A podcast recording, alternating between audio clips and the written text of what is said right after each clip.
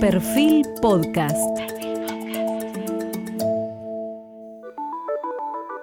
Periodismo puro. Jorge Fontevecchia en entrevista con el historiador y sociólogo británico Daniel James.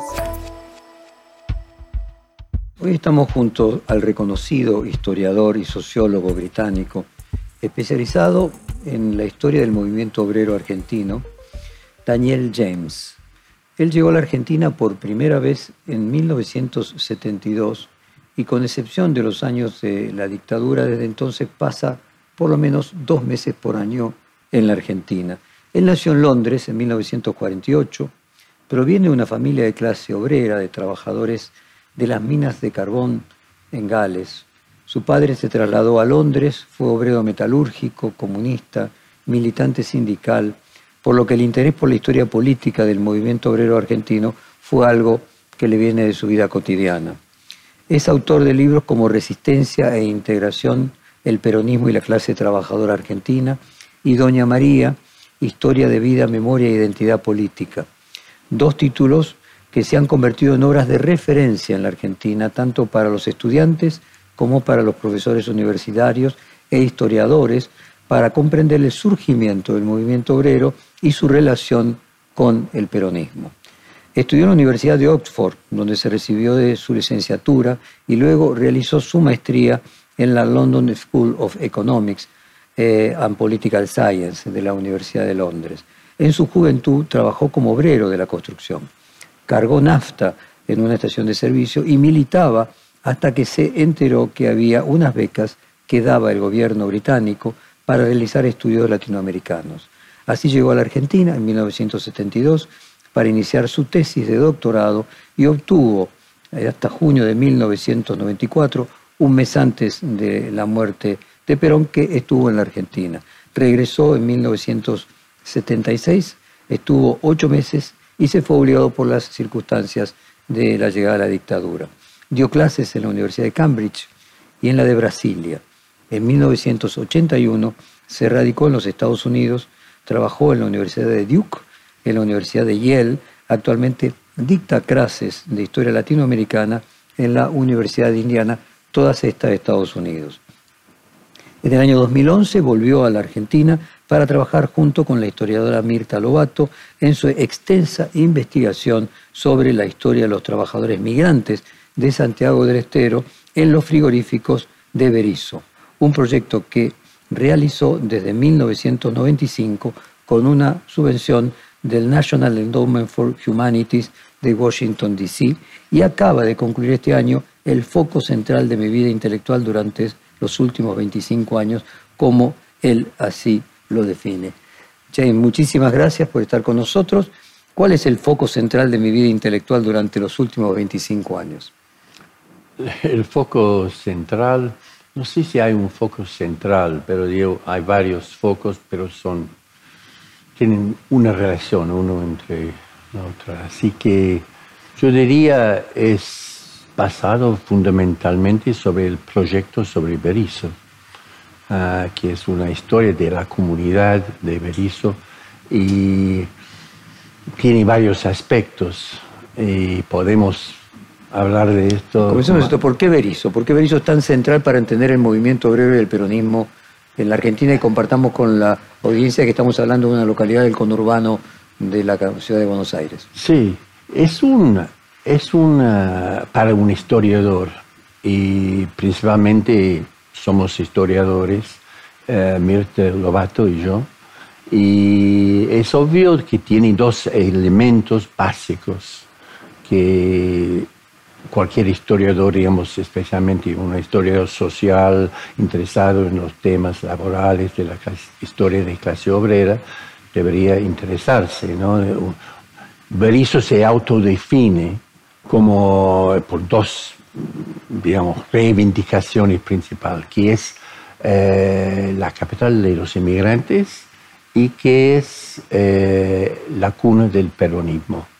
O sea que el primero se refiere a la llegada de miles y miles de trabajadores inmigrantes para trabajar en los frigoríficos en la época clásica de, la inmigración masiva en la Argentina, o sea que antes de los 30. los, frigoríficos de Berisso se instalaron los, los, dos grandes en la primera década del siglo XX, el Swift y el Armour, dos empresas norteamericanas. Eh, y la mano de obra fue reclutada por todo, casi toda Europa, una buena parte, digamos, del Medio Oriente, eh, y también eh, de otros lugares, como obviamente había trabajadores eh, de la provincia de Buenos Aires, por ejemplo, pero en general fue una mano de obra inmigrante y se definió la comunidad para, para siempre, digamos, en ese sentido. Ah, fue denominado capital de inmigrantes por el entonces gobernador eh, de la provincia de Buenos Aires, eh, el general eh, Iberico San Jean, en 78, por decreto. y todavía tiene funcionando como 12 colectividades extranjeras. Entonces, para cualquier estudiante de de la inmigración argentina y la importancia, etcétera, en la formación de una comunidad obrera, es, es, un, es un, como un caso laboratorio, digamos, de la historia. Usted también plantea los migrantes internos, ¿no? De Santiago del Estero. Claro, después de 30, en 1930, cuando bajan eh, baja la cantidad de, de, inmigrantes eh, externos. Eh, la mano de obra vino principalmente de sucesivas ondas de, trabajadores eh, migrantes que venían de, todas partes, pero especialmente de, las provincias del norte y uno de ellos tal vez en Berisso, en términos de Berisso, la provincia más importante fue Santiago. Y entonces y tiene un centro de residentes santiagueños que, que viene de los años 44, 45 y todavía está funcionando. Entonces, para nosotros era un ejemplo de cómo estudiar las relaciones. como un túnel de viento para reproducir allí en pequeño todo. Todo, exacto. Y en parte debo decir que eh, el peronismo es un, eh, es un elemento secundario eh, de este estudio. Es una consecuencia. Es una consecuencia. De esa confluencia de los migrantes del el interior, fundamentalmente del norte, porque creo que también había del Chaco en un porcentaje importante, la provincia Corrientes también. Corrientes también, Corrientes, Chaco y Santiago del Estero, con los inmigrantes eh, europeos que venían, como usted decía, desde Medio Oriente hasta eslavos. Claro, claro. Y entonces es un peronismo está allá. Es imposible separar Berisso de, del, peronismo históricamente y hasta ahora su definición política es fundamentalmente uh, por el peronismo. Eh, peronismo todas las elecciones desde 73, elecciones en, épocas democráticas, fueron ganadas por el peronismo en la comunidad, con la excepción de 2015, cuando ganó uh, un candidato por el junto por el cambio, por, el cambio, uh, un muchacho radical, radical de origen. Uh, entonces, pero volvió, digamos, en 2019 a su entonces, peronismo como una, como una definición está allá, pero nosotros un poco con este, este proyecto estamos, logramos, es una hazaña tal vez, que logramos hacer un estudio de Berisso que no pone el peronismo en primer plano. Es un, es un estudio de los distintos aspectos de la comunidad, que se puede entrar en la historia de una comunidad como Berisso sin eh, eh, meterse de fondo o poner eh, como el punto principal el peronismo. En el caso este de este libro, Doña María, Historia de Vida, Memoria e Identidad Política, ¿es también de la misma zona? De la misma zona. Doña María fue un, una mujer trabajadora que vivía vivió dos, ¿cuántos vivió? Desde, desde los 30 hasta su muerte en 89. Así que vivió eh, más de 50 años en, en y fue trabajadora en el, frigorífico Swift y fue una de las primeras delegadas obreras en el frigorífico. Eh, se juntó tempranamente con Cipriano Reyes cuando él estaba formando el sindicato el, eh, digamos, después de 43 y quedó una militante laborista y después peronista uh, por toda su vida en distintas formas. Entonces yo la conocí eh, al principio gracias a Cipriano Reyes en 85 cuando fui a entrevistarlo y me presentó a Doña María como una persona que también podía testimoniar su, lo que había pasado en los años 40 en los frigoríficos. Y de allí llegó una relación y vuelvo en 87 para hacer lo que al final era como ocho meses de entrevistas. Todas las semanas yo iba allá a Berizo para eh, entrevistarla. Cuénteme, eh, ¿qué relación hay entre la mujer, el peronismo, y lo vi llevando Evita, Doña María, Evita, Cristina Fernández de Kirchner? ¿Cuál es el vínculo? ¿Hay algo del peronismo especial en la relación con la figura femenina? ¿O no usted sé encontró algo? Si, no sé si hay una relación esencial, digamos.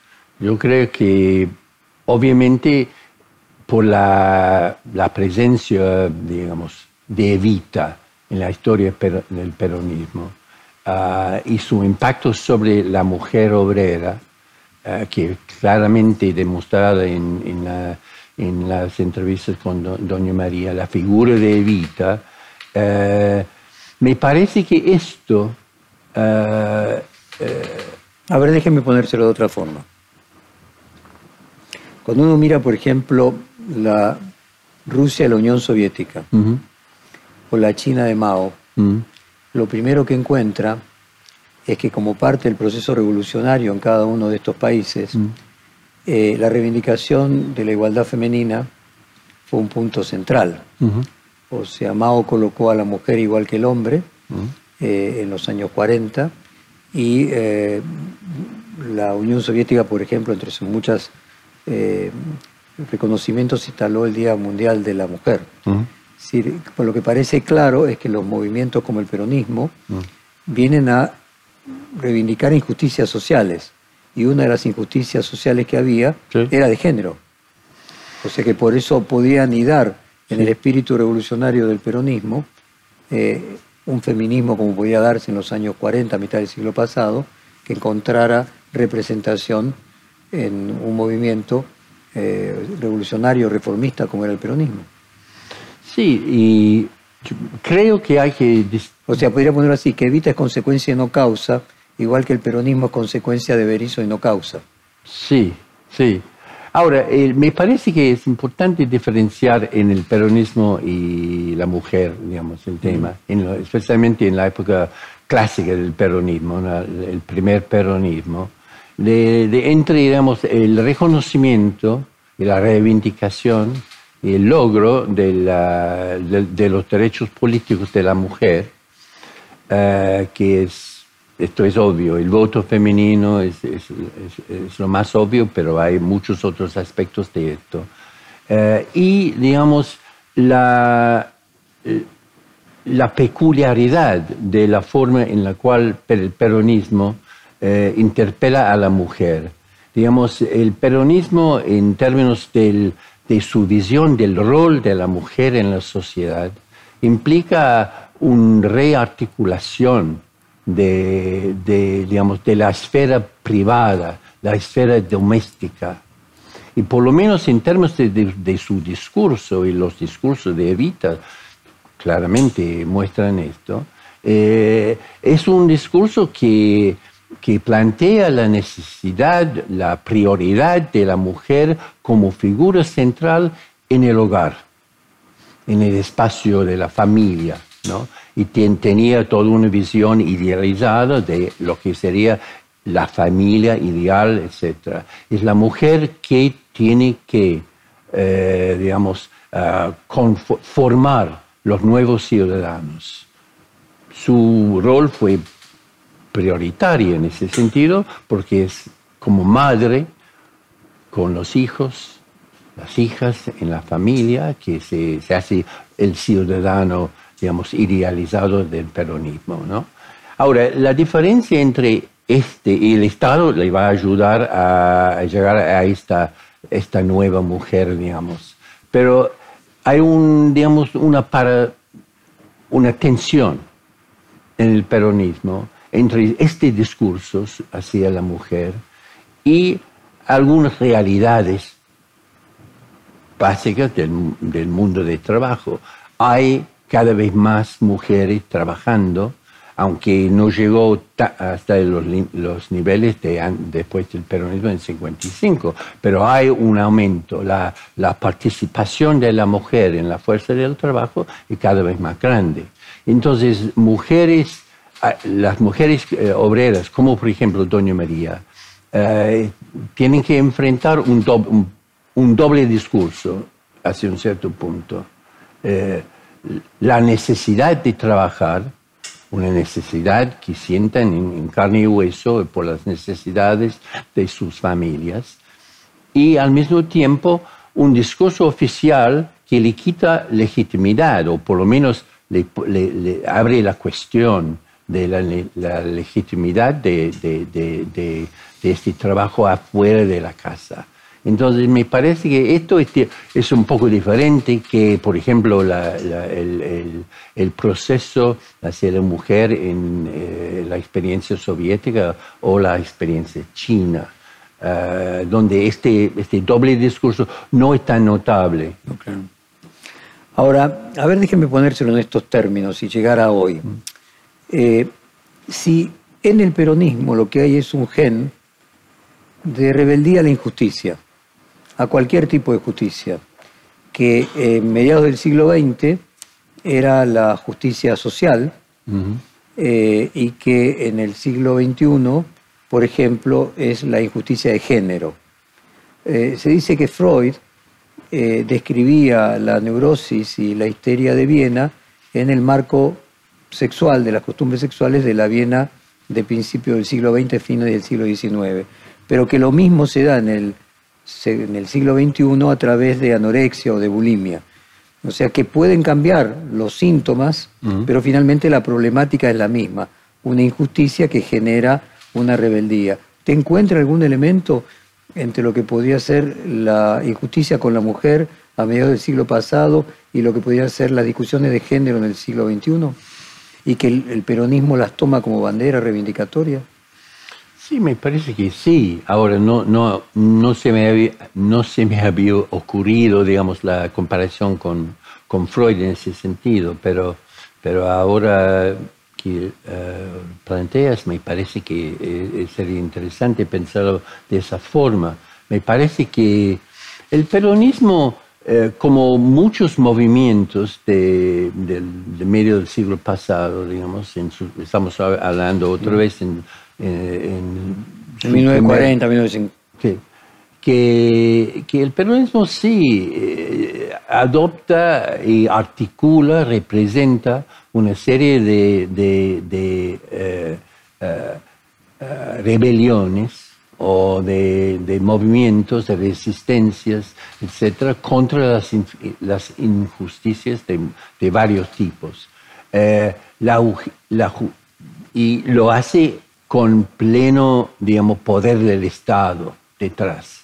O sea que el peronismo no inventó eh, la reivindicación femenina, que data de mucho antes, pero tiene esta capacidad de, de, de, de usar el Estado en una manera muy eficaz para representar, representarlos. Pero, digamos, ninguna representación es una representación, digamos, eh, inocente. Y obviamente el peronismo eh, también eh, representa a la clase obrera ciertos intereses de los las, las reivindicaciones para la, justicia social, etc. Al mismo tiempo que, lo, pero lo hacen en una forma determinada, que tiene, digamos, una, contra, una contracara, digamos, en términos de, que puede también ligar con el control, la vigilancia, digamos, la pacificación social, eh, que, que es, es, un aspecto muy importante. Y hasta un cierto punto lo hace, yo diría, con la mujer durante este primer peronismo. Ah, ahora, el peronismo de, de los, las últimas décadas, digamos, ah, ah, me parece que eh, representa también, tiene una, una fuerte, sigue representando demandas de, mujeres, pero hay otros movimientos políticos que también lo hacen. Digamos. Hasta un cierto punto yo diría que es mucho más generalizado la aceptación en las sociedades modernas de los, las últimas décadas, ¿no? De, de, por ejemplo, el lenguaje inclusivo, que usted ve que el lenguaje inclusivo se convierte en una batalla en que hoy el peronismo, el Frente de Todos, lo promueve y sus oponentes eh, se oponen. Eh, nuevamente es descubrir un elemento eh, donde supuestamente detrás hay una injusticia, un abuso en el uso del género en el lenguaje. O sea, hay una búsqueda de un movimiento como el peronista de encontrar injusticias para tratar de resolverlas de la manera que sea, a veces exitosamente y otras simplemente simbólicamente. Sí, yo creo que sí. el peronismo eh, bueno, con plena conciencia que, digamos, la mujer es una necesidad política, yo diría, de cualquier movimiento eh, político que tiene eh, sueños o, ideales para llegar al, poder político. Tiene que, que, representar y tiene que incluir, hasta los sindicatos, por ejemplo, es interesante, los sindicatos, los sindicatos que mayoritariamente son peronistas, ah, los sindicatos hoy en día son muy diferentes que los sindicatos... Ahí vamos, pero déjeme avanzar con el tema de la mujer y ya volvemos. Eh, usted elige Doña María y elige una mujer casualmente. Eh, Evita es una mujer. ¿Encuentra alguna relación entre Cristina Kirchner y Evita, algún elemento de unión, eh, de hilo histórico? No por lo menos no,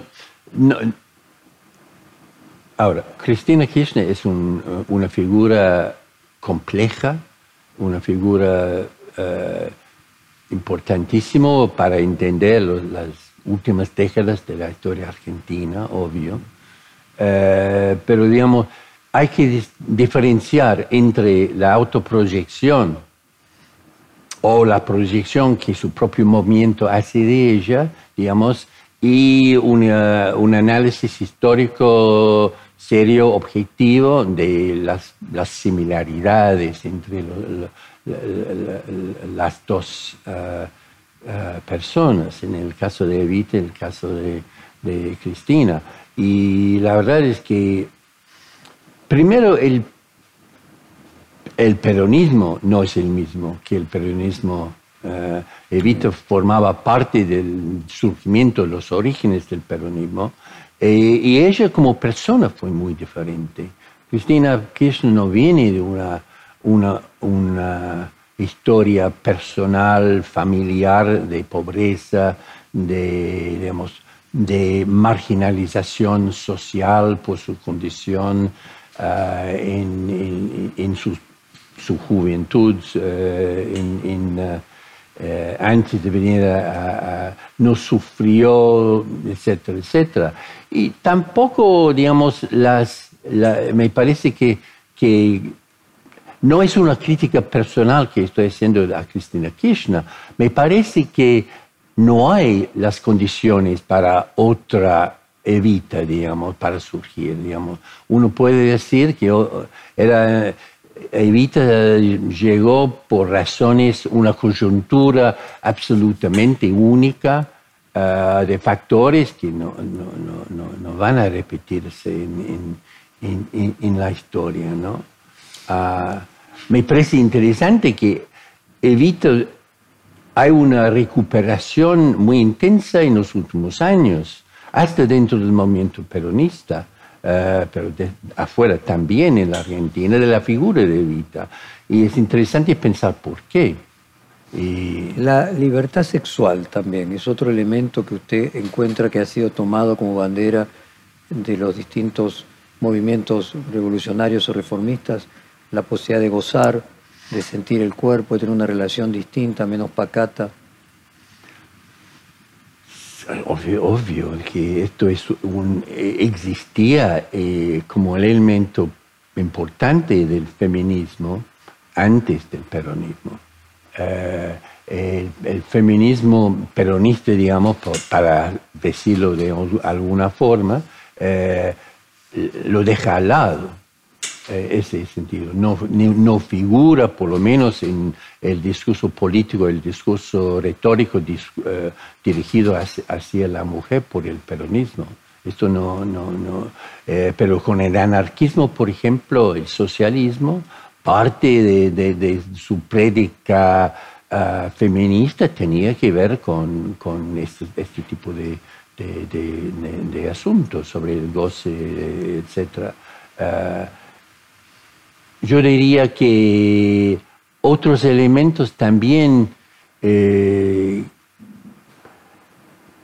otros elementos como por ejemplo la relación con el aborto un tema que ha cambiado dramáticamente en términos de la relación entre el peronismo y los temas del aborto, ¿no? Eh, yo me acuerdo, yo justo hay una parte de la entrevista allá que justo en 87 yo eh, llegué a la casa de Doña María el día que salió el divorcio en la Argentina, en 87.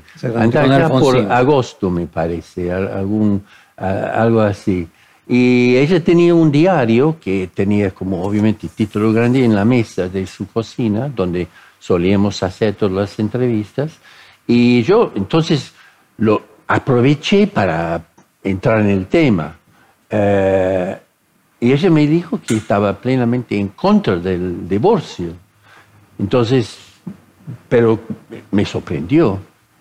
Pero, digamos, el, raciocinio fue un raciocinio que tenía una lógica de parte de ella, que su, su miedo fue que el divorcio iba a separar aún más la responsabilidad del hombre de sus actos sexuales, del, de, su, de, su, de, su, familia, de, su, de sus hijos digamos, con el divorcio lo haría mucho más fácil para el hombre abandonar este, esta responsabilidad.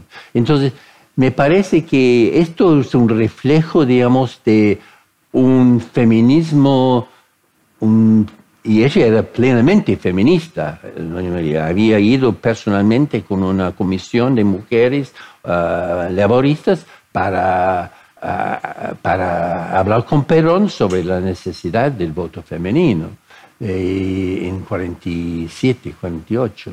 Y entonces... Eh, pero tiene acá un capítulo que es el caso de María Roldán y la señora con plata. Sí. Es muy claro, una fábula. Historias, anécdotas y representaciones del testimonio de Doña María. Y luego otro capítulo que dice cuentos contados en los márgenes una lectura de la historia de Dona María desde el punto de vista de género y las niñas burguesitas y mujeres trabajadoras en la Argentina peronista. ¿Había alguna diferencia entre las mujeres burguesas y las mujeres peronistas? Para Doña María sí. ¿Y cómo se sintetizaría? A ella lo sintetizó en, términos de... Eh, esto tiene que ver precisamente con un poema que que figura en ese capítulo, ¿no? Eh, donde su, una de las chicas que ella conocía en la fábrica, una compañera de fábrica, mucho más joven que ella, se murió de tuberculosis y, digamos, eh, escribe eh, el poema con esta bronca adentro para, y la injusticia. Y lo, lo, lo construye como comparando, en parte, como comparando la pobre obrerita Clarita, su amiga, que se, murió de, de tuberculosis, y las niñas burguesitas. Y las Digamos, niñas- o sea que lo Perdón, ¿y, expresa la- y las líneas? No lo entendí. ¿Y las, y, y las niñas que dijo? burguesitas. Hamburguesitas. Sí, niñas burguesitas. Ahora, ¿Y por qué eran pobres las burguesitas para Doña María? ¿Por qué Doña María veía pobrecitas a las burguesitas? No, digamos, bueno, ella- porque son frívolas, que no han sufrido, no, no, digamos, no- su existencia no tenía mucho sentido en, eso- en, es- en esos términos. Pero lo interesante, del- de- de- en pa- en parte, la, la parte más importante, interesante me parece, es que Doña María está, digamos, diciendo, está acercando a, este- a la figura de su compañera a través de un discurso de clase. Y en parte es el análisis que hago en, allá tiene que ver con esto, que lo que refleja para mí, digamos, entonces, obviamente, un problema es saber lo- cómo habría eh, interpretado mi interpretación, Doña María.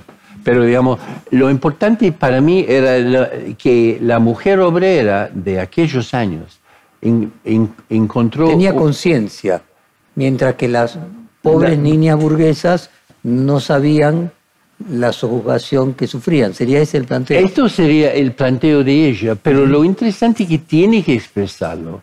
Hay elementos de género, de injusticia de género fuertes en el poema, pero ella siente la incapacidad de expresarlo en términos de género. Entonces la idea mía fue... Ella lo convierte en un tema de clase. Tal cual. Es el, finalmente lo mismo. lenguaje, es el lenguaje que, que- que- que existe.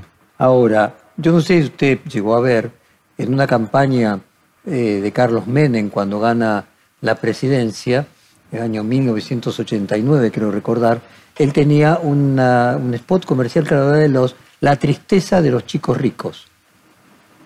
No, no sabe. Pobres, pobres chicos ricos que eran tristes. No, no. Eh, y finalmente lo que doña María le está contando es que las pobres burguesas, pobres chicas ricas, Sí. que no saben lo que es la vida de verdad. No. No. En ese, en ese sentido, eh, me gustaría llegar nuevamente a Cristina Kirchner. Usted estudia el peronismo de hace mucho tiempo, viene a la Argentina de manera recurrente, fuera de la comparación con Evita, ¿qué representa hoy a su juicio Cristina Kirchner para el peronismo?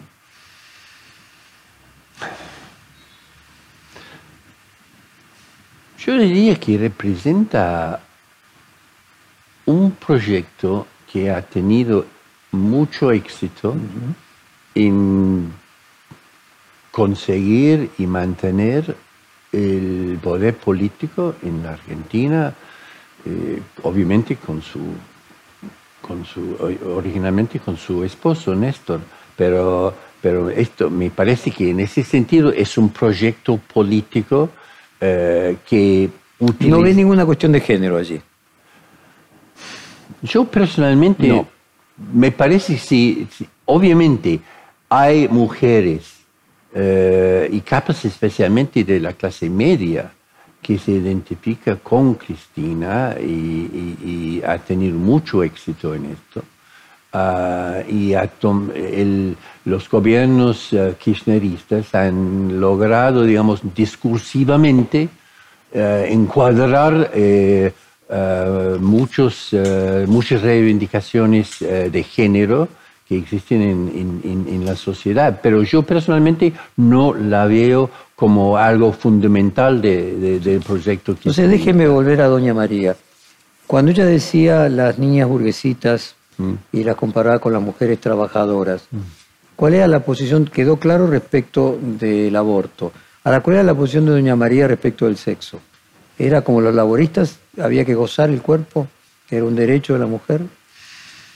La verdad es que acá tenemos un, un elemento del propio proceso de historia oral practicado en ese caso por un hombre y por un, un hombre mucho más joven es- especialmente. Entonces, era, digamos, yo intentaba plantear eh, eh, el tema eh, del sexo, del, pero en términos, digamos, muy respetuosos, digamos, parte de mi propia iniciación enfrentando ese tema con una mujer mucho mayor que yo.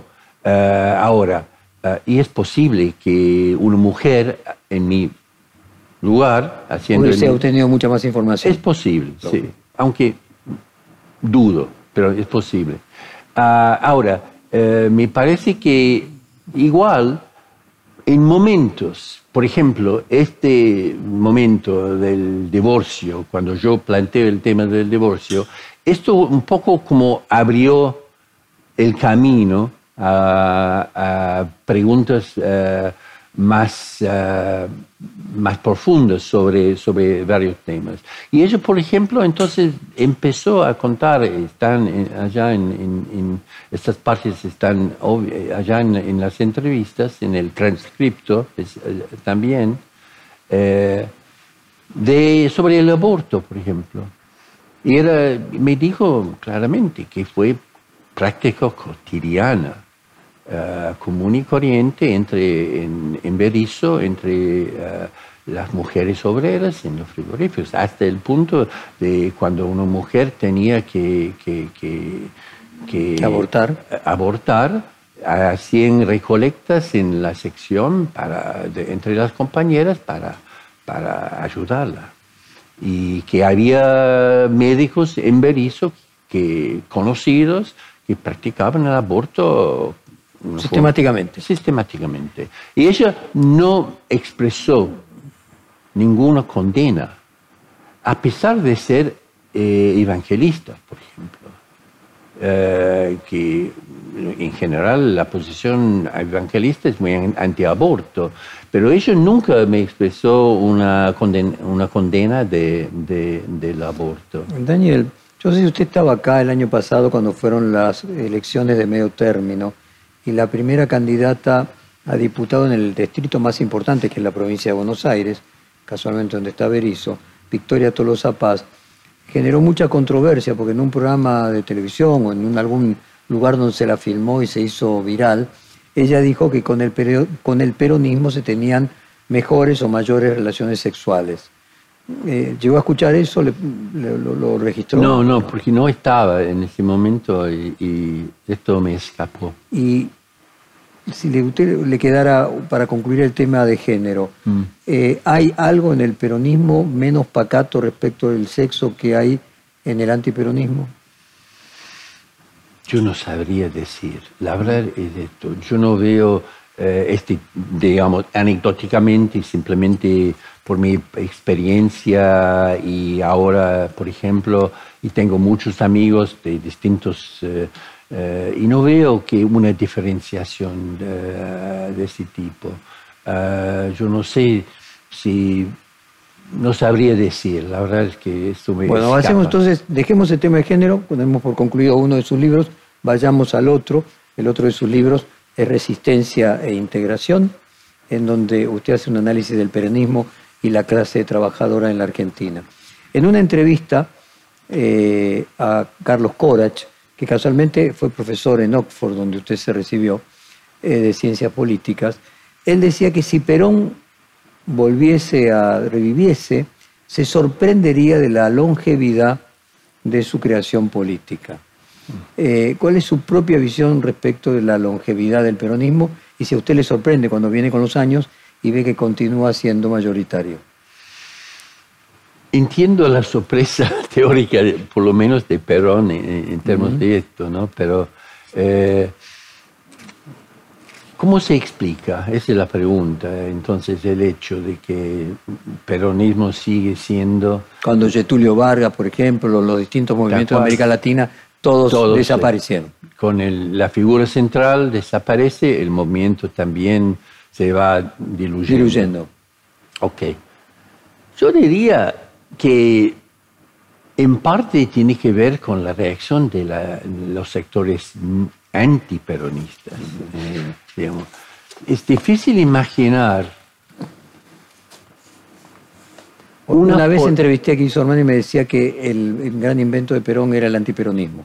Sí, y fue necesario, digamos, para sostener su movimiento, porque es difícil, difícil imaginar una, una política de, de un, una élite, un grupo gobernante más dedicado a, a, mantener o reforzar la presencia de sus enemigos políticos que los gobiernos que seguían a Perón después de... ¿Y a qué lo atribuye? ¿Es un odio de clase? ¿Era un odio de género?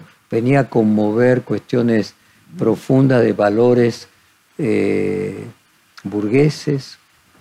Me parece que tenía que ver con... Esto sí sería interesante pensar en Freud, ¿no?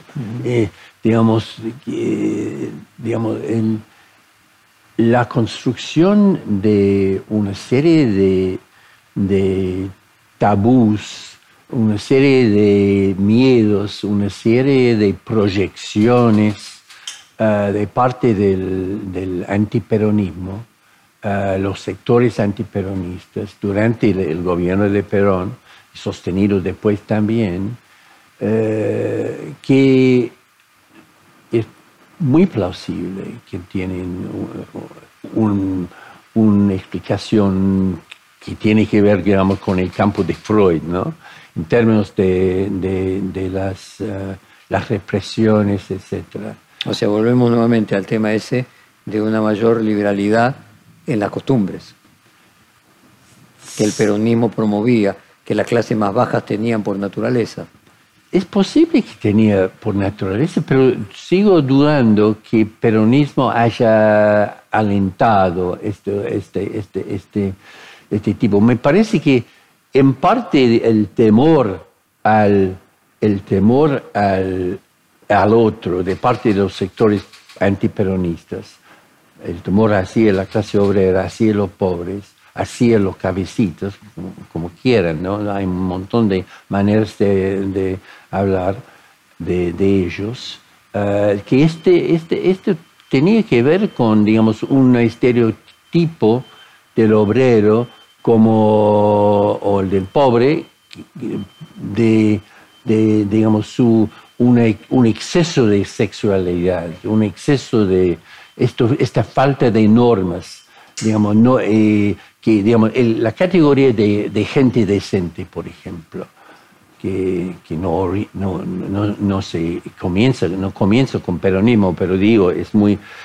Esto, esta categoría tiene un fuerte componente también. La gente decente se define también, por, no solamente por las buenas modalidades, normas éticos, etcétera, pero en sexuales también, en su comportamiento sexual. Entonces, y esto, pero esto es un, yo diría, más bien una proyección de parte de la clase, la clase media que, que, se debe a su propio, sus propios problemas.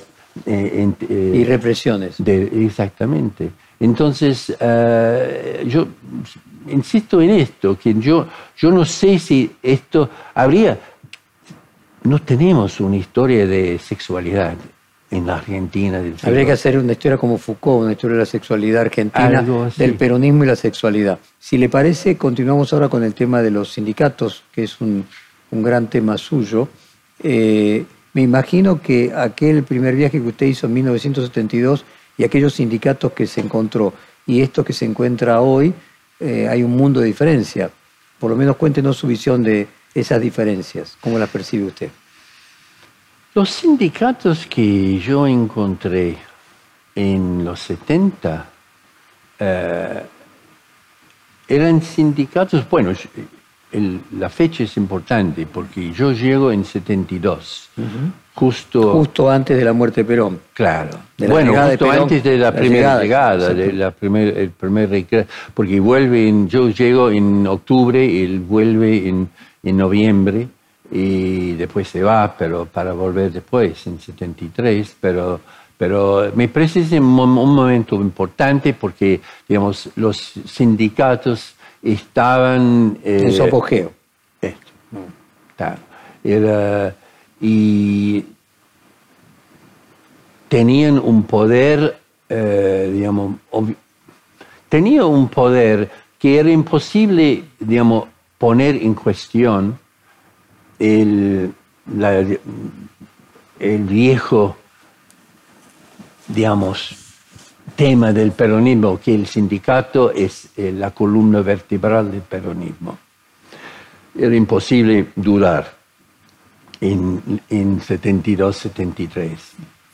De hecho, el surgimiento del, movimiento juvenil, la juventud peronista y, los movimientos armados, etc., eh, toda la movilización detrás de esto, era un intento en parte de, poner en cuestión justamente este, este, este carácter de ser el movimiento, la columna vertebral del peronismo. ¿no?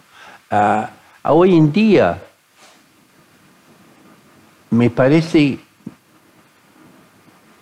que habría que, digamos, hacer matices en términos de esto. Los sindicatos obviamente son un elemento esencial y, muy importante en el peronismo, pero no sé si, no sé si sería lícito definirlos como la columna vertebral del peronismo. Este no lo son más. No, me parece que el peronismo eh, en sí no es lo mismo eh, y que después, digamos, de las experiencias especialmente de los 90, eh, digamos, el impacto del, del neoliberalismo en, su en todos sus impactos económicos y sociales ha cambiado completamente. ¿Algo parecido sucedió en Inglaterra con el laborismo y Margaret Thatcher? Algo parecido, algo parecido. Eh, yo diría es mucho más dramático acá, porque el vaciamiento del mundo del trabajo que... que Aquí fue mayor. Es mucho, mucho mayor. A usted le tocó venir entonces todos los años, desde la llegada a la democracia, pasa dos meses por año en la Argentina. Sí. ¿Se sorprendió con el giro a la derecha de Menem en los 90 y viceversa con el giro a la izquierda de Néstor Kirchner en la primera década de este siglo? ¿Y cómo ideologías, podríamos decir, con categorías de derecha e izquierda, aunque son una simplificación tan contrastantes, ambas podían convivir dentro del peronismo? Parece que sí, pueden convivir, porque hasta eh, los Kirchners convivían con Menem sin ningún problema. Eh, si me sorprendió, sí. Porque, pero yo no tenía muchos antecedentes de Menem. Bueno, pocas, digamos, personas eh, tenían en 89, por ejemplo. y eso en parte fue su gran beneficio. Podía, fue su gran ventaja. Podía tenía una cierta libertad de hacer un, una osadía ¿no? para de, enfrentar la situación de 89 y tomarlo en una, dirección totalmente inesperada.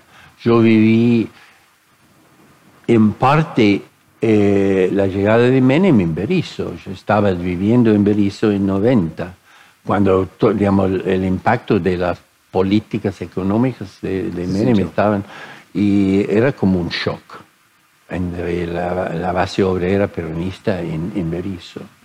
Eh, yo, por ejemplo, tenía amigos que trabajaban, eh, habían trabajado en IPF eh, en Berisso y hacían sus asados, etcétera y estaban literalmente llorando cuando salían, salieron las noticias de, de que, iban a, que iba a pasar con IPF, por ejemplo. Y, digamos, pero no tenían, y esto fue el gran beneficio de Menem, no tenían no, no, lo vieron venir, claro. No, tenían, no tenían, eh, no tenían una alternativa, un proyecto alternativo coherente para esto. Entonces tenían que absorberlo y bueno, esto así es, digamos, esto es, ah, no tenemos otras ah, alternativas, pero eh, me parece que un poco los quisos también se, se, distinguen por su osadía. Digamos, pero es una osadía que va en otra dirección. Ahora, entonces, llegando al final de nuestra hora de conversación, ¿se podría decir que el peronismo puede convivir eh, visiones de derecha, visiones de izquierda, Sí.